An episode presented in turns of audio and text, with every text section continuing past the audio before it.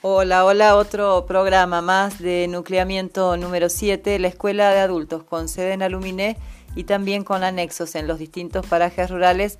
Nosotros hacemos este programa a través de Radio Nueva Vida para llegar a nuestros alumnos en la zona de Ñorquinco a través de este medio hasta que las clases de manera presencial se restablezcan y también a todos quienes estén en la audiencia. Los saludamos y les proponemos que nos acompañen en los próximos minutos que vamos a tratar algunos temas vinculados a la educación de adultos. Siempre tomamos la alfabetización inicial, tratar de vincularnos nuevamente con la lectura y la escritura y esta vez vamos a hablar de dos operaciones básicas, de la suma y de la resta, pero incorporadas a nuestra vida cotidiana. Yo soy María Cruz de Antueno y habiéndonos presentado ya y también habiéndoles contado los temas que vamos a tener en el programa de hoy, algunos de los temas, vamos a un tema musical para darnos la bienvenida a este espacio que compartimos a través de Radio Nueva Vida.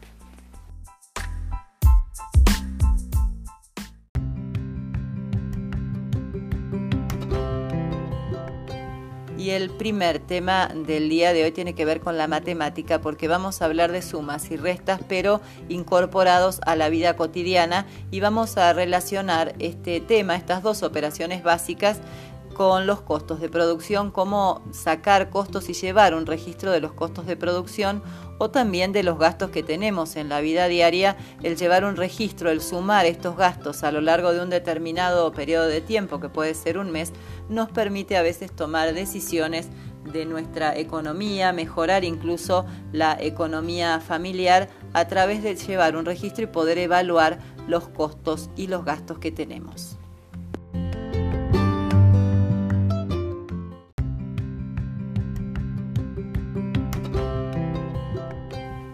Y el costo de producción podemos definirlo como el gasto necesario que tenemos para fabricar un bien o para generar un servicio. De esta forma, los costos de producción están relacionados con la materia prima que se necesita, el aprovisionamiento, si se contrata algún tipo de mano de obra y todos los gastos que tenemos de gestión. Si pensamos eh, en la cría de ganado, podríamos mencionar que un costo de producción es la compra de forraje, si es que se hace, la contratación de mano de obra en algún momento del año, la contratación de un flete para trasladar hacienda también los gastos que tenemos de combustible por realizar esta actividad y todo lo que implique el costo en sí, el gasto que tenemos para poder desarrollar esa actividad. Si nosotros llevamos un registro ordenado con la fecha, con el importe que gastamos y con el concepto, es decir, en qué gastamos ese dinero, nos permite a lo largo del año poder evaluar, por ejemplo, la cantidad de forraje que se gastó y lo que nos permite en realidad analizar o llevar un registro ordenado de los gastos, de los costos de producción, es saber cuál es la ganancia real que tenemos en esta actividad, sea cual sea la actividad que desarrollemos.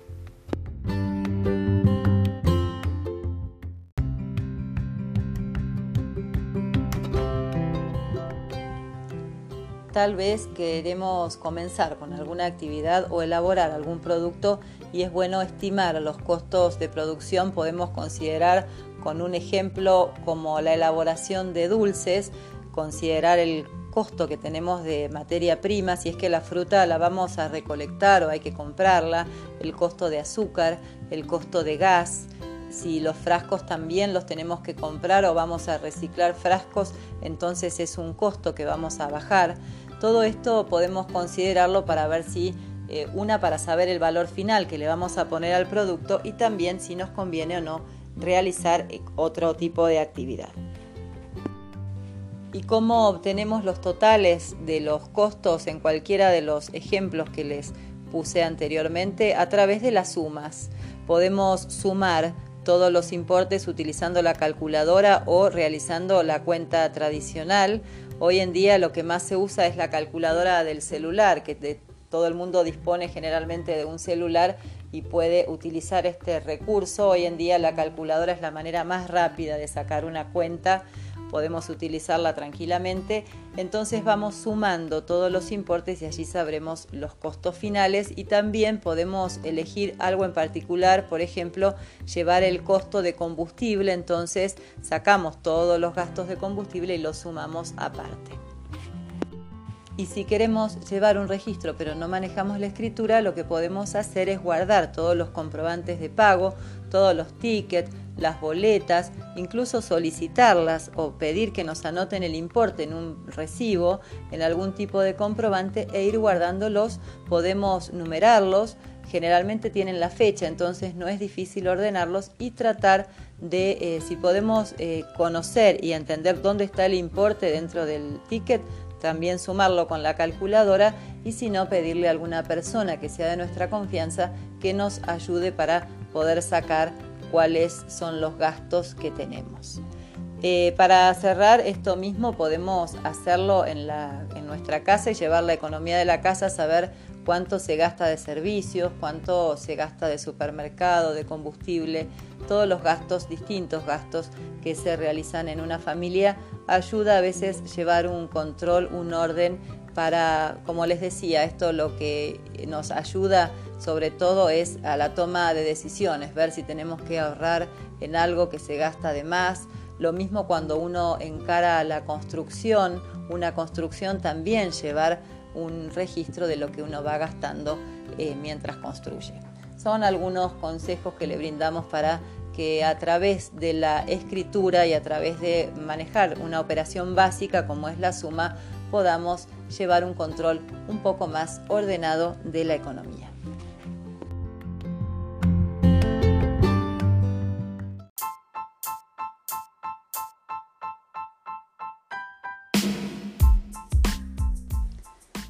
Y cambiamos de tema para hacer un breve repaso sobre los signos de puntuación, los signos que eh, si hemos transitado por la escuela primaria recordamos esta idea de punto seguido, punto y aparte, pero muchas veces no alcanzábamos a comprender la importancia del uso que tiene para estructurar cuando queremos escribir nuestro pensamiento.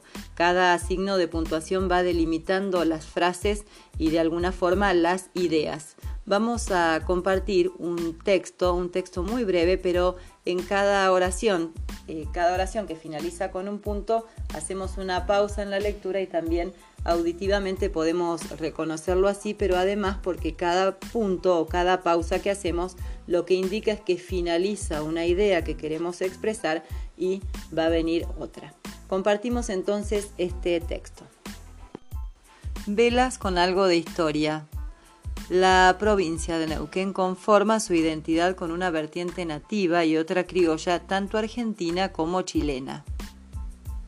Durante el proceso de poblamiento del territorio nacional desde 1880 en adelante se afincaron en las zonas rurales familias campesinas chilenas que trajeron sus costumbres, sus creencias y su forma particular de ser.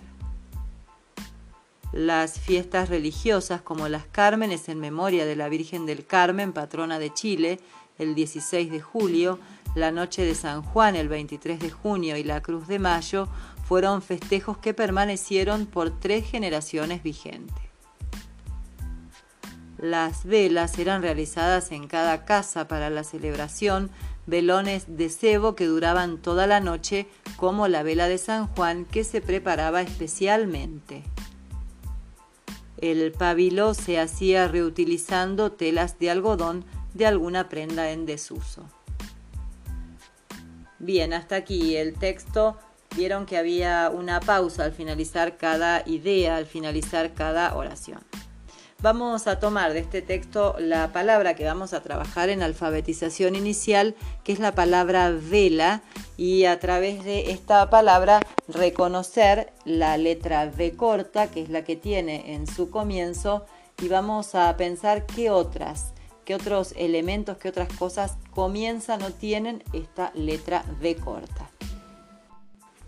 La palabra vacuna, una palabra que se está, por el tema de la pandemia, es una palabra que escuchamos a diario en las noticias. La palabra vacuna comienza con B corta.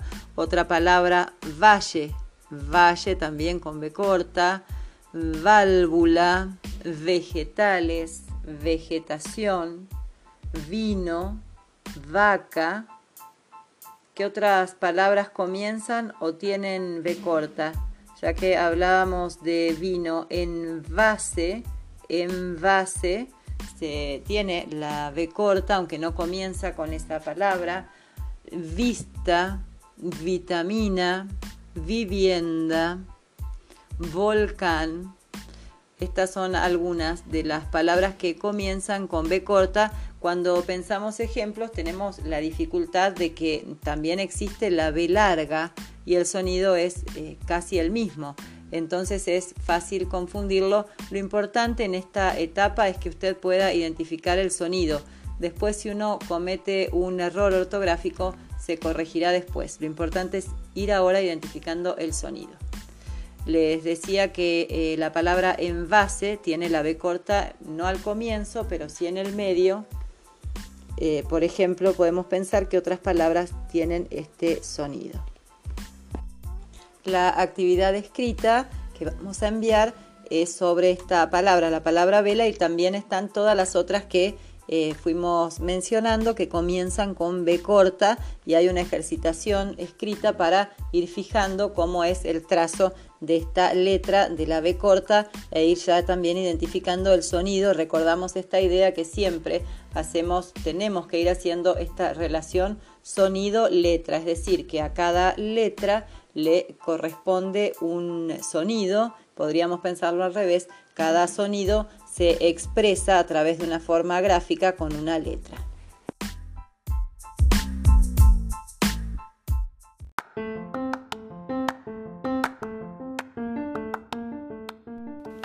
Y uno de los objetivos que tenía este programa era reflexionar sobre la importancia que tiene la escritura en nuestra vida cotidiana. Es un recurso que nos permite a veces descansar nuestra memoria cuando hacemos distintas anotaciones o ayuda a memoria. Nos permite planificar algunas actividades, por ejemplo, las tareas, trámites o compras que tengamos que realizar en el pueblo, registrar fechas de cobro. Hace un rato hablábamos de la importancia de registrar los gastos o los costos si realizamos alguna actividad productiva. Para todo eso necesitamos de la escritura. También la comunicación hoy en día a través de la tecnología con los mensajes de WhatsApp y el uso de los celulares requiere que manejemos la escritura, por eso importante ejercitarnos y aprender a utilizarla en la vida cotidiana como un recurso que simplifique las tareas y no sea una complicación.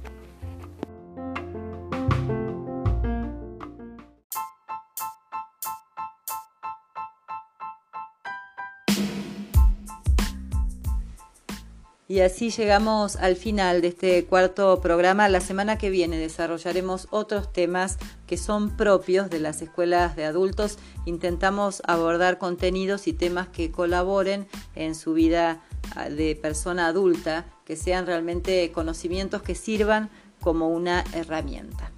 La semana que viene le decía, retomamos la historia de Neuquén, vamos a volver al año 1916 y les voy a contar qué sucedió muy cerca de Ñorquinco y muy cerca de esta zona, que es la matanza de Zainuco, que es un triste episodio que sucedió en el marco de una evasión, de una fuga de presos de Neuquén, que muestra también la falta de justicia que había, de un sistema judicial que había en la época territoriana, esta época que nos muestra cómo era el territorio nacional del Neuquén antes de ser una provincia.